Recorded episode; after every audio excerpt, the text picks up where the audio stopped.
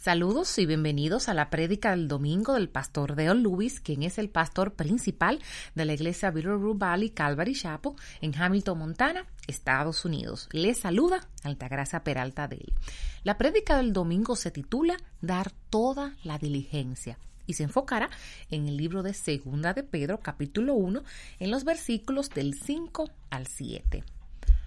Nuevamente retornamos al, al, capítulo 1, versículos del 5 al 11, en el cual es la razón por la que el Espíritu Santo hizo que Pedro se sentara a escribir esta carta.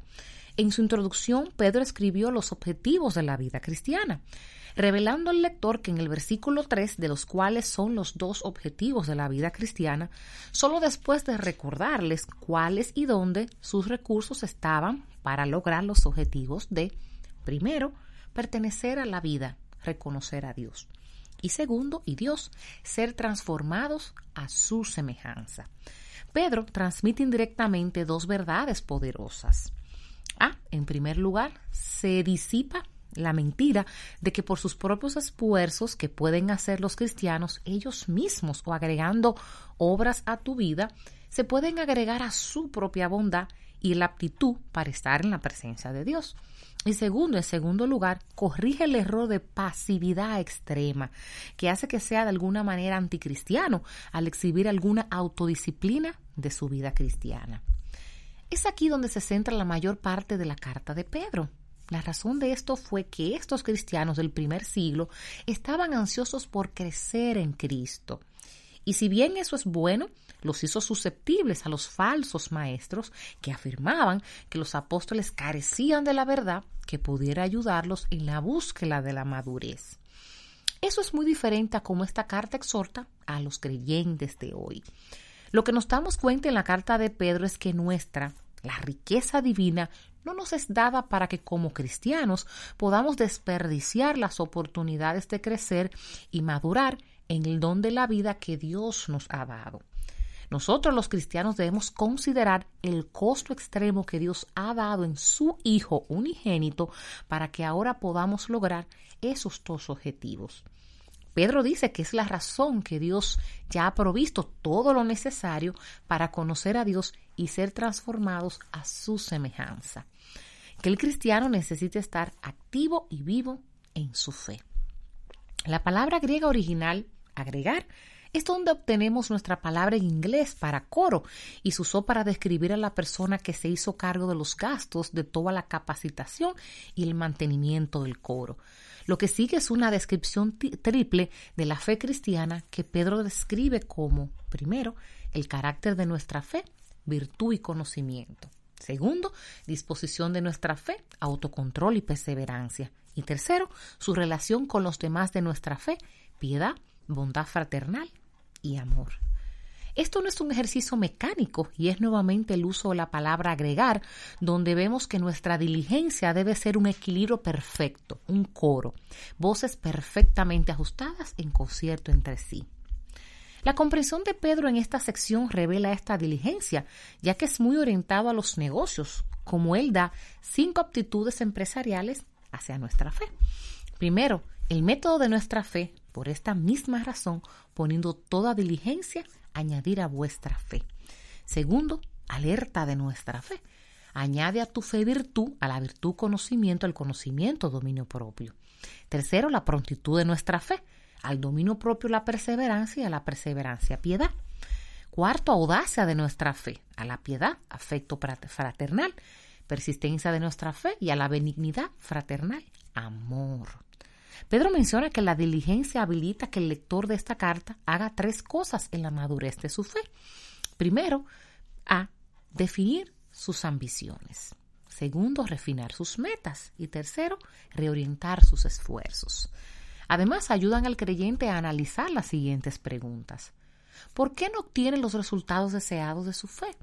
¿Qué me falta? ¿Qué necesito poner en armonía con mi fe? Examinemos ahora en, detalle esta lista perfecta. Primero, el carácter de nuestra fe, virtud y conocimiento. La descripción de nuestra fe, autodominio y perseverancia. Y su relación con los demás en nuestra fe, piedad, bondad fraternal y amor. El versículo 5 nos habla de la fe equilibrada.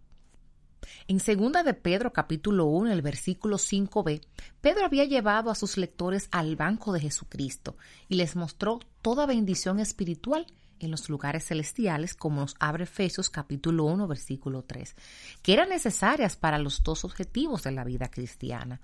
La, la, suposición que hace es que una vez que hagamos un retiro, lo gastaremos para comprar estos siete aspectos de la fe equilibrada. La palabra griega diligencia significa apresurarse, con ganas de hacerlo, hacerlo mejor, esforzarse. Piensa en las áreas en las que tú te apresuras, tienes ganas de hacerlo, haces lo mejor y te esfuerzas y descubrirás que nuestro desafío no es que seamos diligentes, sino más bien que no somos diligentes con la riqueza y los recursos que Dios nos ha provisto para agregar a nuestra fe. De mayor importancia es la comprensión de que cada virtud añadida fortalece y transforma todas las demás virtudes. Cada adicción que hacemos a nuestro carácter, cada, cosa que agregamos a nuestro carácter, se suma al enriquecimiento de nuestra vida y la eficacia de nuestro testimonio de la gloria de Dios. En los versículos 6 y 7 nos habla de las cinco actitudes comerciales hacia nuestra fe. Y segunda de Pedro capítulo 1 en el versículo 6 y 7 nos dice, al conocimiento dominio propio, al dominio propio perseverancia, a la perseverancia piedad, a la piedad fraternidad y a la fraternidad amor. Y aquí nos habla el método de nuestra fe. Por esta misma razón, con toda diligencia, añada su fe virtud. Para desarrollar la virtud es necesario ejercer otra virtud, y como, y como cada nueva gracia brota de otra y perfecciona otra virtud. Es decir, en tu fe, dice Pedro, provee virtud y en tu virtud provee conocimiento, etc. Ejercemos nuestra fe en Jesús sometiéndonos a la obra del Espíritu Santo en nuestros corazones.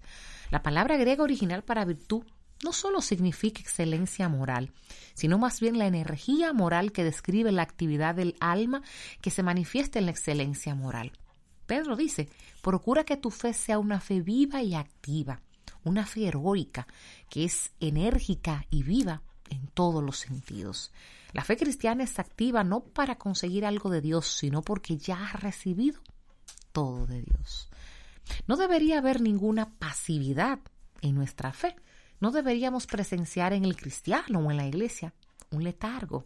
La exhortación de Pedro es que tu fe sea enérgica, que esté viva, que incite a otros a las buenas obras en Cristo Jesús.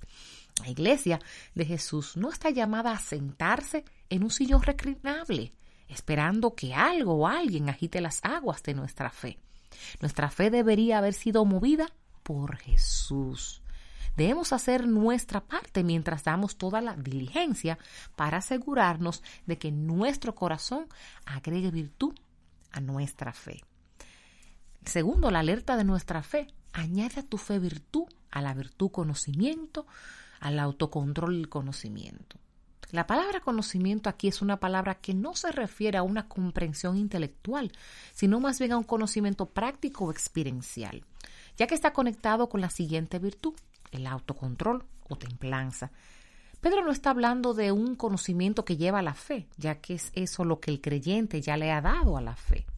En cambio, es una percepción o un estado de alerta a su fe. Es poner nuestra fe en práctica, no esperar a que sucedan las cosas, sino ser vigorosos para aprovechar la oportunidad de poner en práctica la virtud. Pero note que este conocimiento es templado en autocontrol, la palabra griega que se usa es una que describe que entrega su vida a pasiones, que a, a las pasiones de su amo, en lugar de entregarse a las pasiones propias. Un erudito griego llamó a esta virtud el dispensador confiable de autocontrol. Claramente este conocimiento debería practicarse en la energía del autocontrol, por lo que se aprovechó la energía como una bombilla en lugar de un rayo. Pero sin lugar Pedro podría haber estado pensando en, todos estos términos, en su propio pasado fallido, cuando su pasión superó su templanza. Todos podemos volvernos esclavos de la tiranía de lo urgente, por lo cual nos abruma un estado de actividad que solo nos lleva a más actividad. Pedro escribe sobre una energía espiritual que es inteligente, iluminada y controlada para lograr los propósitos y planes que para nuestra madurez y crecimiento espiritual. Tercero, nos habla de la prontitud de nuestra fe, para dominar la perseverancia, para la perseverancia la piedad. Pedro mira directamente las disposiciones internas, habiendo estado nuestra atención en el dispensador confiable del dominio propio. Pedro dice que debemos mezclarnos con una generosa dosis de perseverancia, y la palabra griega significa permanecer bajo, y se usa para describir a una persona que permanece bajo las pruebas y tribulaciones de una manera que honra a Dios y promueve su madurez en la fe. Es la fe heroica la que permite al creyente no simplemente soportar las pruebas y las pruebas para contener ardientemente por la fe que fue una vez dada a los santos. En Judas capítulo 1, versículo 3 nos habla de eso. Esta no es una terquedad terrenal de la que Pedro escribe, sino una sumisión celestial a la voluntad de Dios.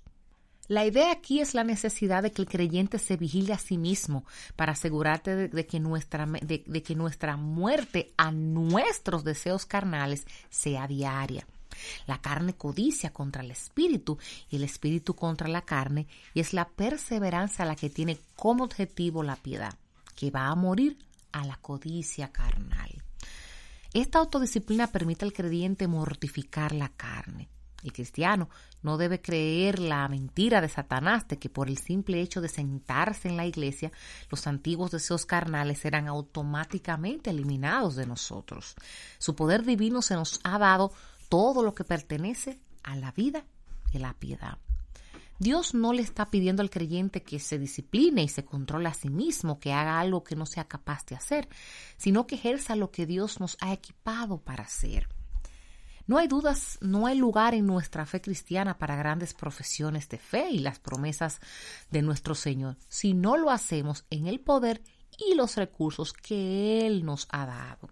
Y la meta es nuestra transformación a su semejanza. Así que no nos cansemos, porque a su debido tiempo cosecharemos si no, nos, si no desmayamos. Y cuatro, audacia a nuestra fe, a la piedad, bondad fraternal. Ahora vemos la relación de nuestra fe con los demás. Podemos ver rápidamente si nuestra relación con Dios es correcta al notar cómo es nuestra relación con los demás, porque nuestra motivación es nuestra madurez para la gloria de Dios. Nuestra diligencia tiene la mayor bendición e impacto sobre aquellos que comparten nuestra fe y aquellos que no lo hacen. No hay mayor testimonio que el cristiano pueda tener una vida autodisciplinada que se manifieste en el amor con los demás. Piense cuánto daño han hecho la iglesia y los cristianos que piensan que manifestar piedad ha estado desprovisto de amor. Oh, gracias a Dios se nos ha dado el equilibrio y la armonía de nuestra fe, ya que muchos han rechazado el coro paralítico de la iglesia, que no es más que la armonía del Espíritu Santo visible en nuestro amor por Dios y los demás. Y cinco, la persistencia de nuestra fe habla y la bondad fraternal, amor. Finalmente, Pedro dice que a esta bondad fraternal de Dios, el ágape, ágape que es una palabra griega, se le añade el amor sobre todo. Deja que este amor reine en ti, dice Pedro. Cada una de estas cualidades se suma y contribuye a las demás, ya que cada una posee una importancia que influye en las demás. Hay un equilibrio perfecto que falta en el mundo de la humanidad caída. Podemos ver personas muy inteligentes que pueden ser cultas, pero no son morales y están llenas de autoamor. Hay quienes tienen un gran poder, pero su vida se sale de control. No hay vida que pueda estar en equilibrio, excepto la vida cristiana. Es solo en la vida cristiana que debido a que comenzamos con fe en aquel que tanto nos amó, la expectativa de Dios es que terminaremos con amor. Sin fe no podemos hacer nada, pero teniendo fe y practicando la fe, terminaremos y debemos inevitablemente terminar con amor, por Dios y por lo que Dios ama, las personas. Bendiciones. Les ha hablado Altagracia Peralta Deli traduciendo al pastor Deo Luis, quien es el pastor principal de la iglesia Bitterbrook Calvary Chapel, localizada en Hamilton, Montana, Estados Unidos. Para mayor información y recursos en español, por favor visita la página www.bvcalvary.com en la sección español. Ya tenemos canal de YouTube donde puedes ver los videos de la iglesia, donde puedes suscribirte al canal de YouTube Bitterroot Valley Calvary Chapo. Ahí podrás ver las prédicas del pastor y también conocer más detalles sobre la misión a Latinoamérica 2021, donde estaremos en Costa Rica, Guatemala y República Dominicana. Así que en la página de YouTube tendrás toda la información y en la página web de todo lo que estaremos haciendo en Latinoamérica. Si este mensaje ha sido de bendición para ti, compártelo con quien deseas que sea bendecido. Y si necesitas que oremos por ti, por favor, envíanos un correo electrónico a oración Y oramos para que tengas una maravillosa semana en el Señor.